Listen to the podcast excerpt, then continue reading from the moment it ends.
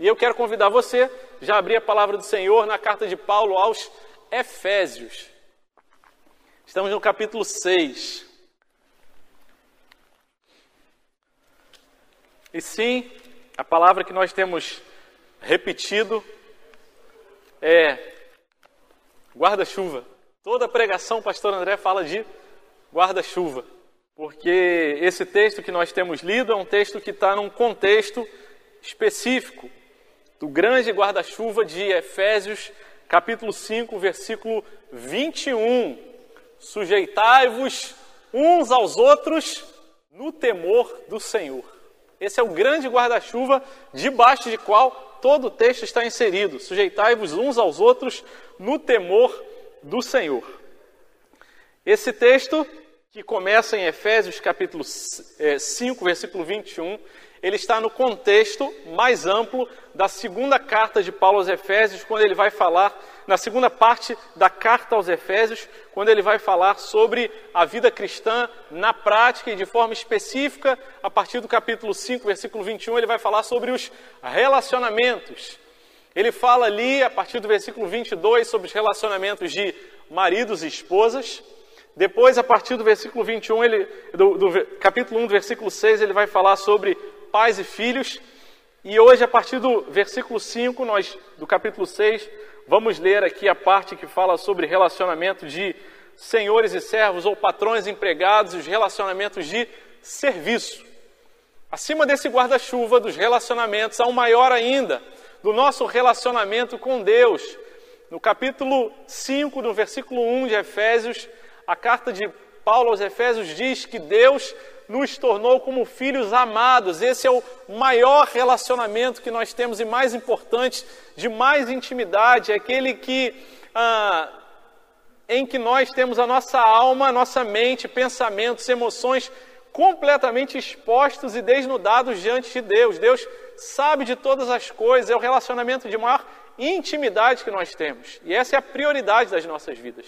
E por causa desse relacionamento, nós podemos como filhos amados, alcançados pela graça, eleitos antes da fundação do mundo, regenerados, justificados e tendo recebido o Espírito Santo de Deus, vivermos essas realidades da mútua sujeição uns aos outros, porque jamais daremos conta de viver isso na nossa própria força. E é por isso que antes do versículo 21 do capítulo 5, ele traz, no versículo 18, não se embriaguem com vinho no qual há dissolução, mas deixai encher-vos, que vocês rendam-se e ativamente vocês possam baixar as suas guardas, se render diante do Senhor e falar: Senhor, enche a minha vida e meu coração.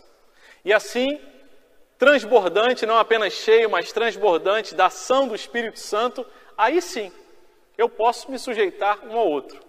Fora disso, é raiva, contrariedade, frustração, chateação, porque a gente consegue dar os primeiros passos, falando, a partir de hoje eu vou fazer. Mas a gente não dá conta.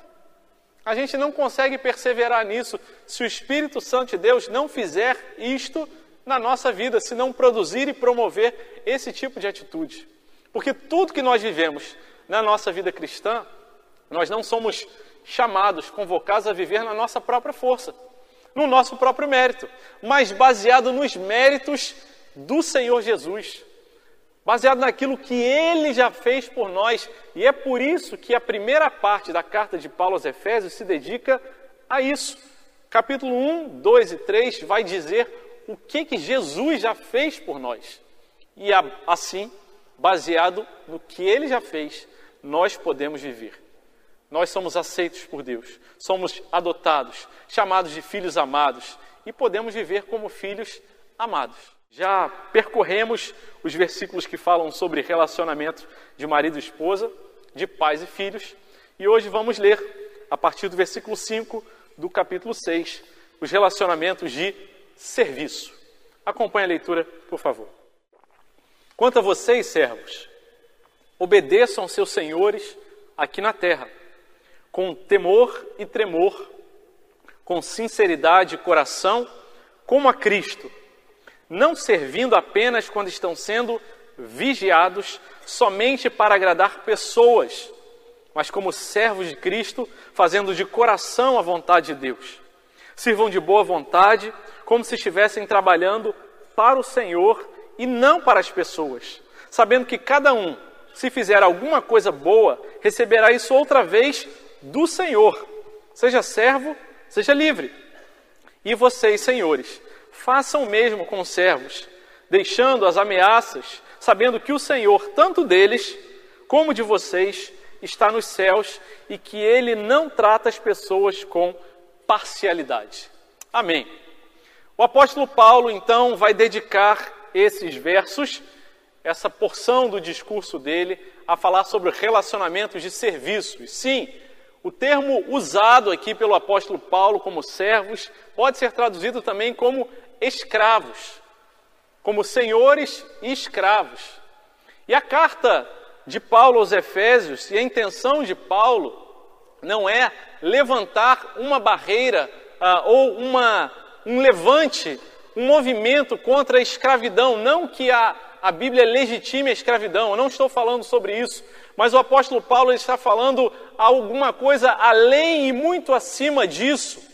Ele não está falando apenas de uma reforma de ordem social, de justiça social, ele está falando sobre aquilo que pode, de fato, transformar o coração do ser humano. Ele está falando do Evangelho.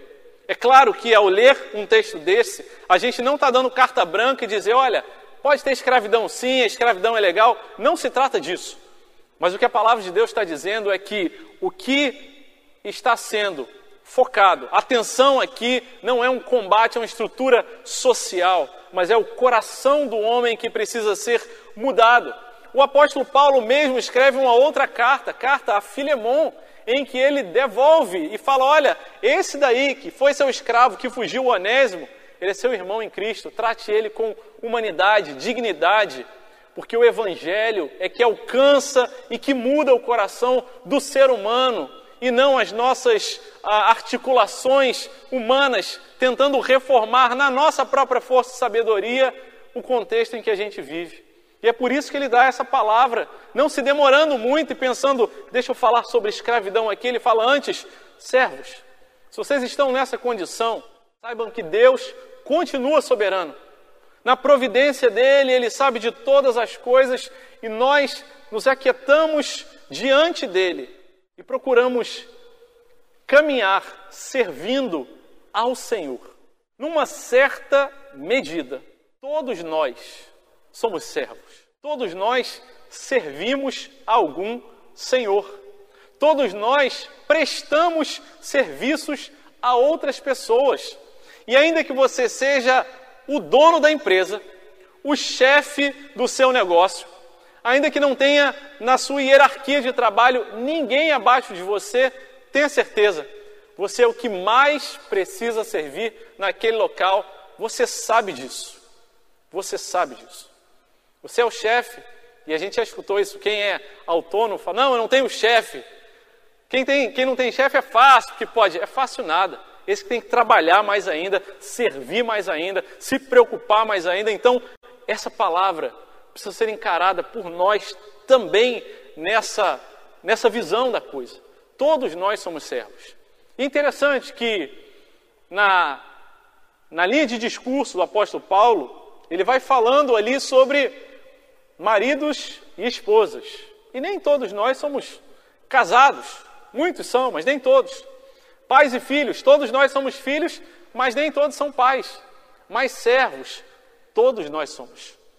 Você acha que você é o dono do seu negócio e você vende ali uma coisinha talvez mais simples, um, um produto ou um serviço. O seu senhor é aquele que vem consumir. Porque se você não entregar o produto do jeito que precisa ser entregue, os seus senhores, aqueles que acabam pagando o seu salário com os recursos dele, vão para outro lugar. Todos nós somos servos. E essa visão precisa ser compreendida de forma muito especial. Não só em negócios, em trabalho remunerado propriamente dito, mas nos nossos relacionamentos de modo geral. Nós estamos sempre e constantemente servindo uns aos outros. Talvez em alguma linguagem de empreendedorismo diriam que a gente está sempre vendendo uma coisa para o outro e comprando um do outro, não seja por recursos financeiros, mas de tempo, atenção, cuidado, carinho, afeto. Nós todos estamos sempre trocando, sempre servindo ao outro. E essa palavra fala também sobre isso. O apóstolo Paulo, então, ele começa dizendo, nesse aspecto, nessa ênfase que ele dá da vida cristã nos relacionamentos, relacionamentos de serviço. O primeiro versículo ele diz: Quanto a vocês, servos, obedeçam seus senhores aqui na terra com temor e tremor. Em primeiro lugar, a palavra de Deus nos diz, nos nossos relacionamentos, na nossa vida cristã, obedeçam. Obediência. Todos nós precisamos obedecer. Todos nós temos alguém nos liderando, Todos nós temos alguém que tem autoridade sobre a nossa vida e nós precisamos aprender a obedecer. E pela graça de Deus e operação do Espírito Santo, isso é possível. Porque se isso for partir da nossa própria natureza, da nossa própria força e condição humana, não é natural que a gente obedeça. A nossa herança que veio do Éden na queda, quando Adão e Eva eles resolveram não obedecer e dizer, nós é que somos autônomos. A gente sabe o que é melhor para a gente. A gente é quem manda na gente, não é Deus. A gente que decide que árvore que a gente vai comer. Ainda que eles tivessem todas as árvores disponíveis, eles queriam comer aquela e em desobediência eles pecaram, caíram e hoje nós sofremos e experimentamos as dolorosas e tristes consequências dessa primeira desobediência. Há um chamado de Deus nessa manhã à obediência. Há um chamado de Deus a dizermos: vocês, servos, obedeçam aos seus senhores aqui na terra. Deus tem toda a autoridade, todo o poder. Mateus capítulo 28, ali na grande comissão, no final do evangelho de Mateus, Jesus declara isso com muita clareza: toda autoridade me foi dada nos céus e na terra. Toda, não sobra nada do lado de fora. E se toda autoridade é do Senhor, a palavra de Deus também nos diz que aqueles que têm autoridade só a têm porque Deus deu essa autoridade para eles. Então, a ideia de autoridade a ideia de relação de liderança, de poder, de responsabilidade sobre alguém provém de Deus.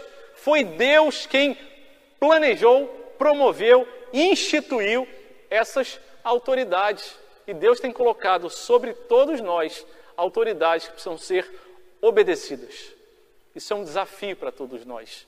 Homens, se forem apenas naturais, seres humanos que não foram alcançados e mesmo nós, alcançados pelo Evangelho, pela graça, regenerados, que já temos o Espírito Santo de Deus, ainda temos a velha natureza lutando em nosso coração. E é por isso que o apóstolo Paulo ele diz na mesma carta de Efésios: deixem de lado a velha natureza e venham a se revestir da nova natureza, assim vocês poderão obedecer aos seus senhores, aqueles que têm autoridade, liderança, responsabilidade sobre as suas vidas.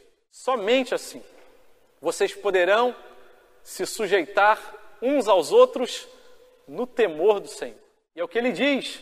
Como devemos ter essa obediência? Obedeça aos seus senhores aqui na terra com temor e tremor, com consideração, com respeito.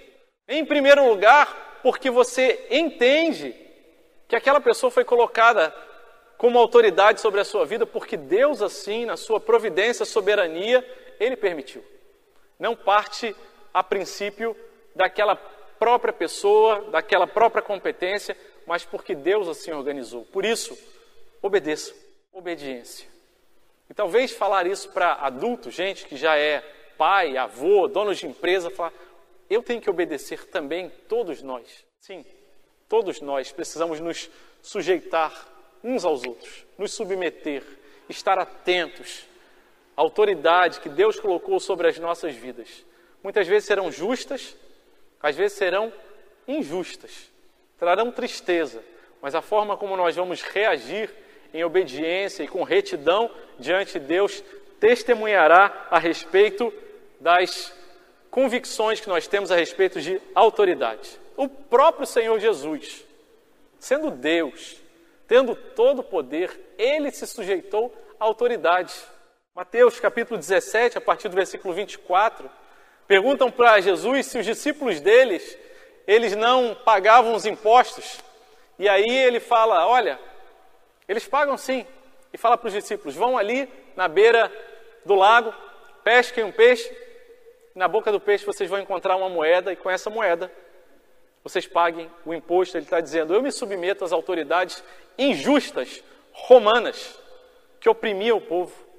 Mateus capítulo 22, um pouco à frente do texto anterior, a partir do versículo 20, foi perguntado para Jesus: Jesus, é lícito pagar impostos? E ele já tinha pedido para puxarem o peixe, pescarem o peixe, pagarem, mas ele responde de forma ainda mais clara.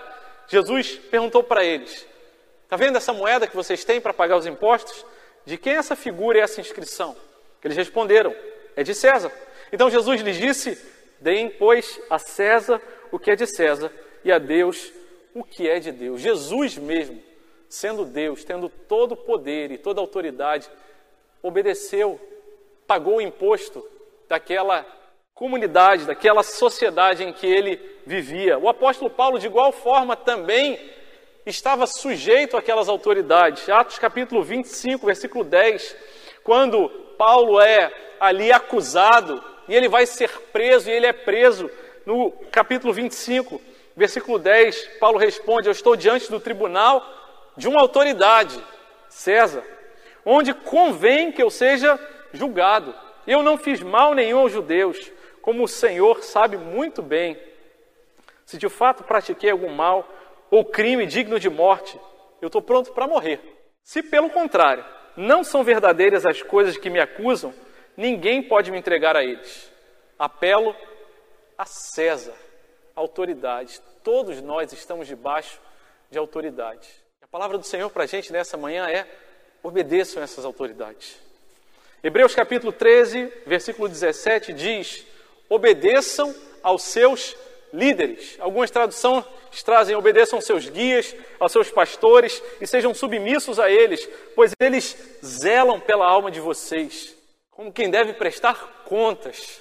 Que eles possam fazer isso com alegria e não gemendo, do contrário, isso não trará proveito nenhum para vocês. E meus irmãos, quando a gente tem o privilégio de servir ao Senhor, liderando uma igreja, a gente lembra muitas vezes o texto que fala que o zelo da casa do Senhor às vezes parece que vai consumir a nossa alma. E a gente tenta desligar a chavinha de preocupação com a igreja, mas às vezes é difícil. E tem horas que fala assim, dá cinco horas da tarde, fala assim, agora eu vou estar com as crianças e com a Marcele, mas continua o zelo na nossa mente, continue orando por nós caminhando junto com a gente, em obediência à visão que Deus tem procurado nos dar. Eu louvo a Deus porque Deus tem colocado gente do nosso lado.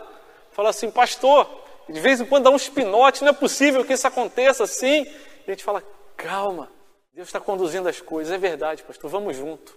E tem sido tão especial ver gente obedecendo a visão de Deus. O pastor dessa igreja é Jesus. Eu sou só aquele que Deus nos deu a graça de liderar. Eu agradeço porque Ele tem conduzido nesse mútuo serviço, nessa mútua sujeição, com temor a Ele, no Senhor, a gente tem podido caminhar junto. Louvado seja o nome do Senhor. Aos servos, todos nós, obedeçam seus senhores aqui na terra com temor e tremor e segue o versículo então dizendo a qualificação como deve ser essa obediência, além do temor e tremor, além do respeito aos seus senhores, a consideração a eles. Ele diz: obedeçam com sinceridade de coração, como a Cristo. Obedeçam com sinceridade de coração, como a Cristo. Se em primeiro lugar a palavra de Deus nos diz: obedeçam. Em segundo lugar, ela diz: obedeçam com sinceridade. Servos, liderados, pessoas que têm alguém ou alguma autoridade sobre você, que a gente possa viver com sinceridade diante uns dos outros e sinceridade de coração. Aliás, a expressão de coração, ela aparece muitas vezes na carta de Paulo aos Efésios, ali no versículo 6, o versículo à frente, ele diz: façam de coração a vontade de Deus. No versículo é, 19 do capítulo 5, quando ele fala sobre ah, ser cheio do Espírito e louvar a Deus com cânticos e hinos espirituais de todo o coração. Esse é o chamado de Deus, para que a gente tenha sinceridade de todo o coração. Assim deve ser o nosso serviço aqui na igreja, mas não só aqui na igreja, não só no tempo que a gente tem os domingos ou nas reuniões, mas em tudo que a gente fizer, no nosso serviço àqueles a quem Deus deu oportunidade da gente estar debaixo da autoridade e da liderança servindo. Que a gente sirva com sinceridade. A palavra sinceridade, ela também poderia ser traduzida como com simplicidade, de forma íntegra, inteira, sem rachaduras. Conta-se que a origem da palavra sinceridade, ela está nos tempos da antiguidade, quando eram feitos vasos de argila, e esses vasos de barro, de argila, eram moldados ali, enquanto a argila ainda estava mole, moldável. E depois deles terem sido moldados e arredondados e trabalhado daquela forma, eles precisavam passar por um processo chamado queima, em que eles vão para um forno específico em que aquele barro ele vai ser, como dizem lá os indígenas, vai ser assado. Ele vai ser submetido ao calor ali para que ele possa desidratar e ele não esteja mais mole e então ele fique duro, fique rígido, firme e aí depois outros processos vão ser aplicados naquele vaso. Acontece que nesse processo de queima, de, submeter ao calor, muitas vezes argila, por conta de alguma alguma questão da homogeneidade daquele material ali, se tem alguma impureza, alguma coisa, muitas vezes o que acontece ah, é que aqueles vasos racham e apresentam pequenas imperfeições e rachaduras, e aquele que estava preparando o vaso pensa: poxa, todo o trabalho de carregar argila, moldar, preparar esse vaso, colocar para assar, e aí apareceu essa rachadura, e a solução para isso era preencher aquelas rachaduras com cera e depois pintar por cima, procurando disfarçar aquelas imperfeições. Mas os comerciantes que vinham avaliar os vasos olhavam a sua forma, mas olhavam especialmente para dentro do vaso. A beleza dos seus ornamentos exteriores eram relevantes, mas o interior do vaso era examinado.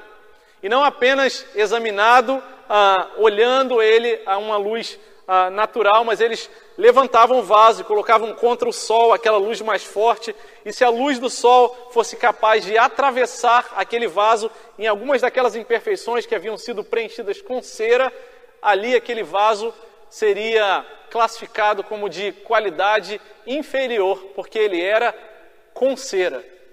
E os vasos mais valiosos, sem imperfeições, eles eram os vasos sem ceras. De onde vem a palavra? Sincero. Assim deve ser a nossa vida cristã, sincera, sem imperfeições escondidas, sem imperfeições que não foram declaradas, exibidas. A nossa caminhada cristã é uma caminhada, precisa ser uma caminhada de integridade. Uma caminhada onde a gente é a mesma coisa, onde a gente não muda a palavra, o comportamento, porque a gente quer agradar, porque a gente não quer contrariar, porque a gente quer se esconder. Isso não significa dizer que a gente vai ser ingênuo e sincericida, falar sempre a verdade com todo mundo a qualquer custo. Não se trata disso, mas se trata de ser íntegro, a mesma coisa, em diferentes contextos e quando exposto à luz, as pessoas saberem que não tem nada escondido, não tem cera escondendo as imperfeições, Todos nós somos vasos que ainda têm rachaduras. Nenhum desses vasos de barro são perfeitos, estão sendo aperfeiçoados, é verdade, mas o olheiro, ele não passa cera. Sabe o que, que ele faz? O nosso bom olheiro, ele amassa de novo o vaso e faz de novo. E talvez isso seja o que está acontecendo com alguns de nós, porque Deus quer fazer de nós vasos sinceros e sinceros de coração porque interessa a Ele o nosso coração. Não fosse assim, o Senhor Jesus não teria exposto de forma ah, tão abundante no Sermão do Monte o valor do coração nas nossas atitudes. Mateus capítulo 5, versículo 27 fala: Vocês ouviram o que foi dito? Jesus ensina: Não cometa adultério. Eu, porém, lhes digo: todo aquele que olhar para uma mulher com intenção impura já cometeu adultério com ela no seu coração. Os atos são importantes. Aquilo que nós falamos, fazemos, são relevantes.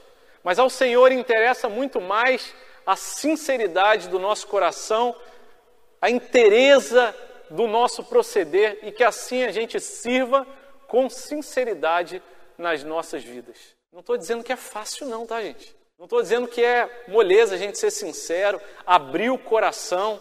Às vezes a gente tem uma história que a gente abriu o coração e as pessoas machucaram o nosso coração aberto e a gente começa a ter um tipo de vida e operar com, com mazelas, com a, a, manias, por causa daquelas feridas que a gente tem.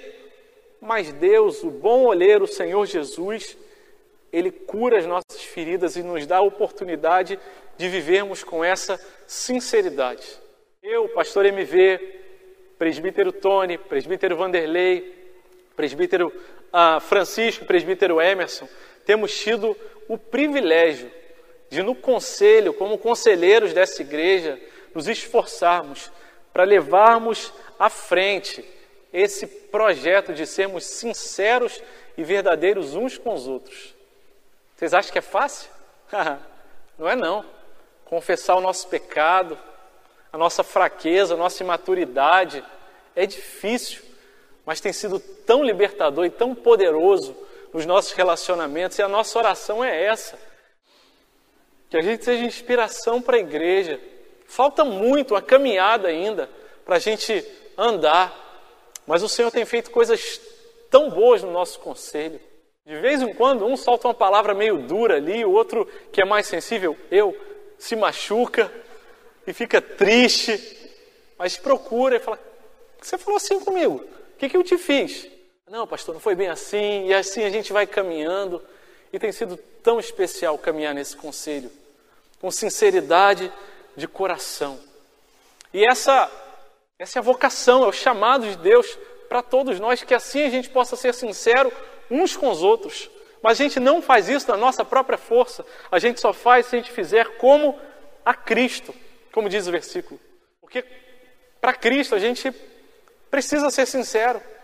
É bobagem, ingenuidade a gente não ser sincero diante de Deus. Deus já sabe de todas as coisas e como é bom a gente poder rasgar nossa alma diante do Senhor e falar tudo que está lá dentro. E às vezes a gente até fica pensando, acho que Deus deve achar que eu sou doido de falar tanta coisa misturada. Às vezes Deus deve achar que eu sou ingrato. Mas sabe, Deus, o Senhor tem razão, eu sou mesmo. Às, às vezes Deus deve achar que eu não confio nele. Deus tem razão. Eu posso ser sincero diante dele e falar: Deus, tem misericórdia da minha vida. Eu quero ser sincero diante do Senhor, porque Deus ama os sinceros. E talvez em alguns dos nossos relacionamentos, no serviço que a gente precisa entregar no nosso trabalho, na nossa convivência, no nosso serviço e mútua sujeição uns aos outros, precisamos de mais sinceridade, corações abertos. Dá um temor ouvir falar sobre isso, porque, pastor, eu já abri meu coração e já machucaram.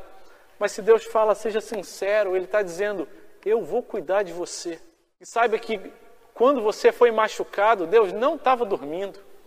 Quando você passou por aquela dificuldade, Deus não estava desatento e Ele tem usado todas as coisas para nos transformar em vasos de honra para a glória dele, vasos de barro para trazer dentro de nós um tesouro maravilhoso.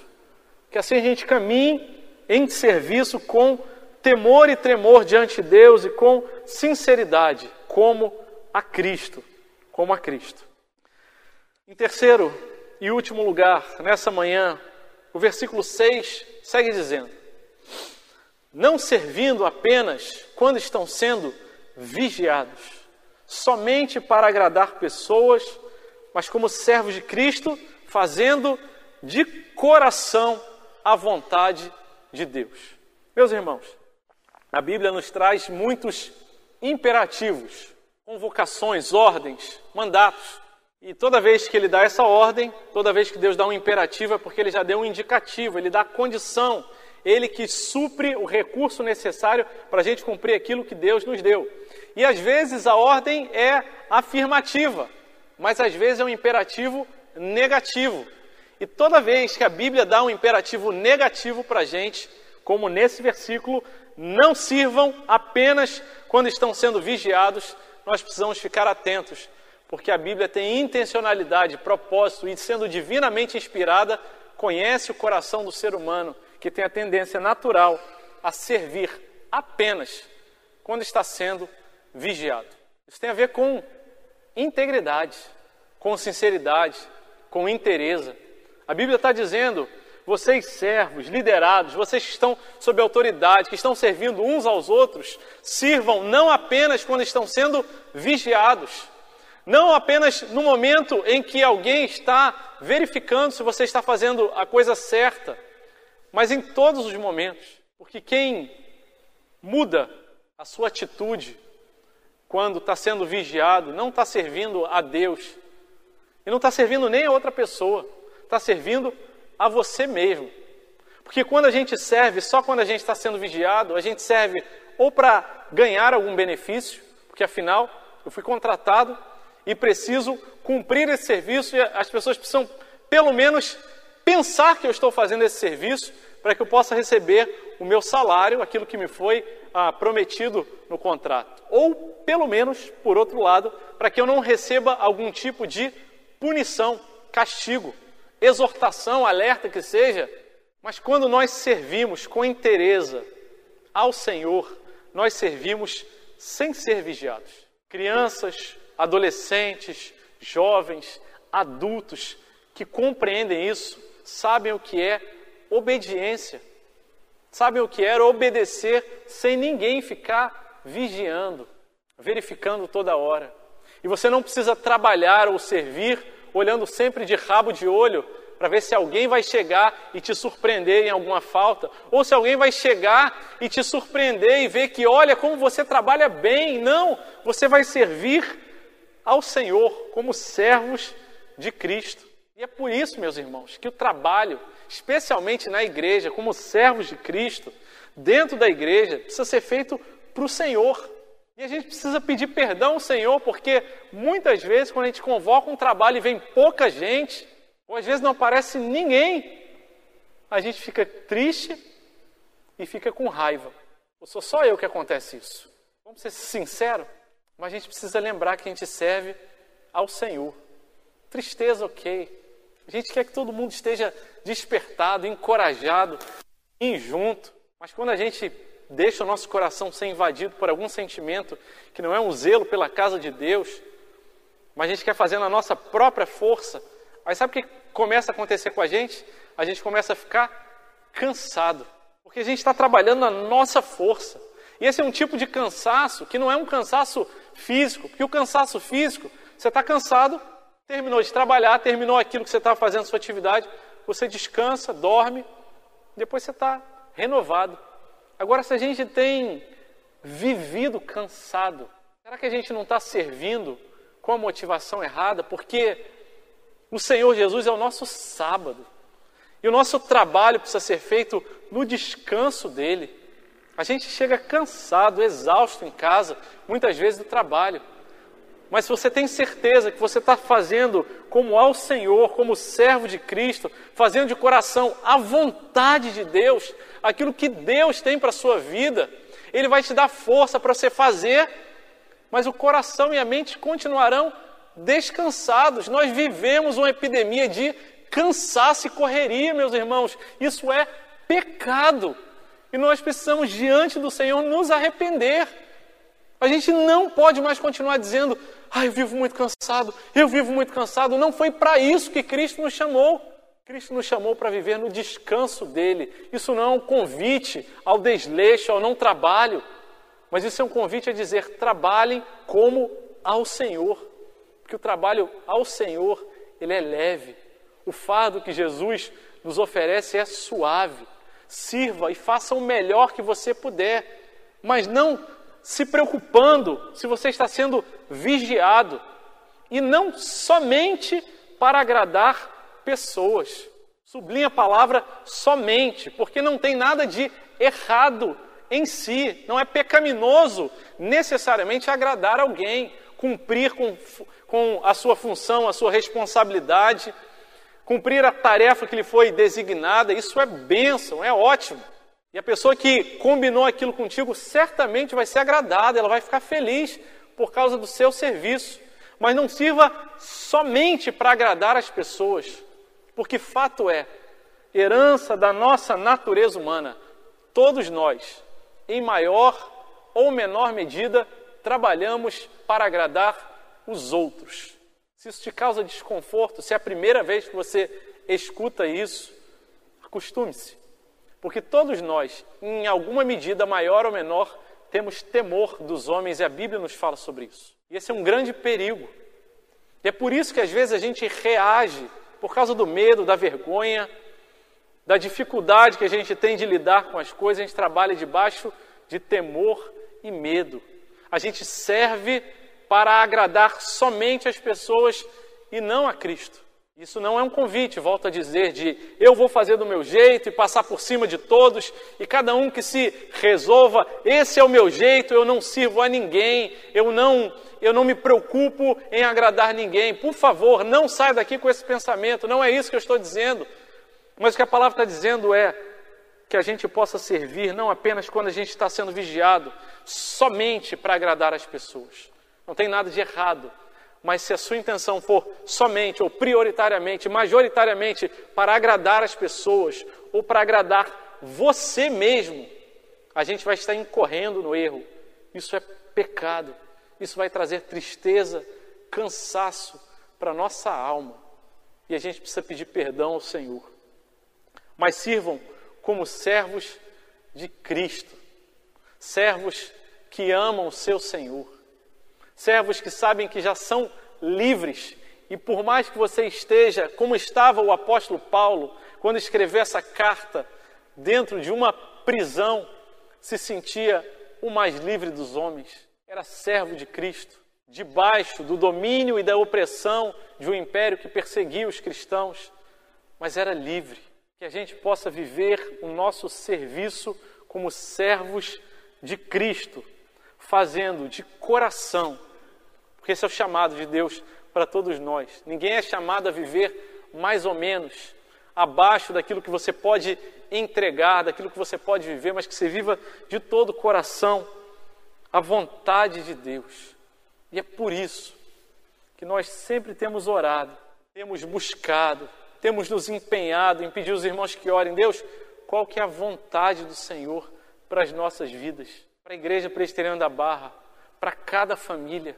Porque quando a gente conhece a vontade de Deus, a gente tem clareza do nosso chamado, a gente entende o propósito para o qual nós fomos criados para viver para a glória de Deus. Fomos chamados por Deus para sermos santos. A vontade que já foi declarada de Deus, que está acessível para a gente diante de nós, nas Suas mãos que nós, no nosso país, temos toda a liberdade para estudar e conhecer quando a gente conhece essa vontade, quando a gente passa por dificuldades, sofrimentos, enfermidades, a gente tem a certeza que o Senhor tem conduzido a minha vida. E se para a vida e para a cura, aleluia, eu sirvo de todo o coração. Mas se o Senhor tem outros caminhos, se para uma vida confortável, descansada, uma vida mais folgada, aleluia. Mas uma vida de mais simplicidade, glória ao nome do Senhor, porque eu tenho convicção que eu estou fazendo não para agradar os homens, mas para fazer a vontade boa, perfeita e agradável do nosso Senhor e Salvador Jesus Cristo. Obedeçam, obedeçam. Não esqueçam disso. Todos nós temos um chamado a obedecer a alguém. Talvez você tenha sido, em alguma medida, rebelde nos seus relacionamentos. Gente que tinha autoridade sobre você, que caminhava junto com você, que está num conselho, numa diretoria junto com você, você passou por cima, não obedeceu, não teve a consideração de obedecer com temor e tremor. É tempo de se arrepender e diante do Senhor, fala: Deus, me ajuda. Eu preciso procurar aquela pessoa que eu ofendi. e pedir perdão a ela. Obedeçam com sinceridade de coração, com interesse, como a Cristo. Deus ama os sinceros. Ele quer que a gente caminhe em sinceridade, confiados nele, na força que o Espírito Santo dá. E sirvam com a motivação correta para fazer a vontade de Deus nas nossas vidas, conhecendo a vontade de Deus e buscando obedecê-la. Que o Senhor nos ajude, nos abençoe, nos dê graça para viver tão preciosa palavra. Sujeitai-vos uns aos outros no temor de Cristo. Vamos orar? Senhor Deus, louvado, engrandecido seja o teu santo nome. Deus amado, nós te agradecemos por tua palavra, inspirada pelo Senhor, revelada, registrada, preservada e que chegou até nós. Foi enviada em primeiro lugar àqueles irmãos de Éfeso e aquelas igrejas ao redor, mas ela foi preservada e chegou até nós. Muito obrigado, porque ela nos ensina a forma certa de viver nos mostra o recurso e a fonte disponível para que a gente viva dessa maneira e nós te agradecemos, Deus. Somos muito gratos, porque o Senhor nos chama à obediência mútua, à sujeição uns aos outros. E àqueles que têm autoridade sobre nós, o Senhor nos chama a obedecer. Deus, cada um de nós, os nossos trabalhos, famílias, relacionamentos, dá no Senhor, com temor e tremor diante de si, de Ti, Pai, condições de viver essas verdades. Dá-nos a graça de sermos sinceros, sem coisas a serem escondidas, sem disfarces, mas dá-nos sabedoria e amor para, em amor, falar a verdade uns aos outros. E tira de nós o medo, a insegurança, a vergonha e fortalece essa igreja, Pai, em nome de Jesus. Fortalece o nosso conselho ainda mais, Pai para que a gente seja ali um grupo de homens que fala sempre a verdade em amor e que não esconde nada. E que se tem algum pecado, alguma imperfeição, alguma imaturidade, precisa da ajuda dos outros, tem coragem de pedir ajuda, Pai. Eu peço por cada um dos ministérios da nossa igreja que vivamos assim, Pai, com sinceridade e servindo de todo o coração ao Senhor, Pai, em nome de Jesus. Não sendo vigiados, não para agradar os homens, mas para agradar ao Senhor acima de todas as coisas. Deus, louvado seja o teu nome. E a tua palavra, viva, eficaz, vai até o fundo da nossa alma. Senhor, que o Senhor traga cura, restauração, renovo e um novo tempo para a nossa igreja. Oramos assim, com gratidão, em nome de Jesus. Amém e amém.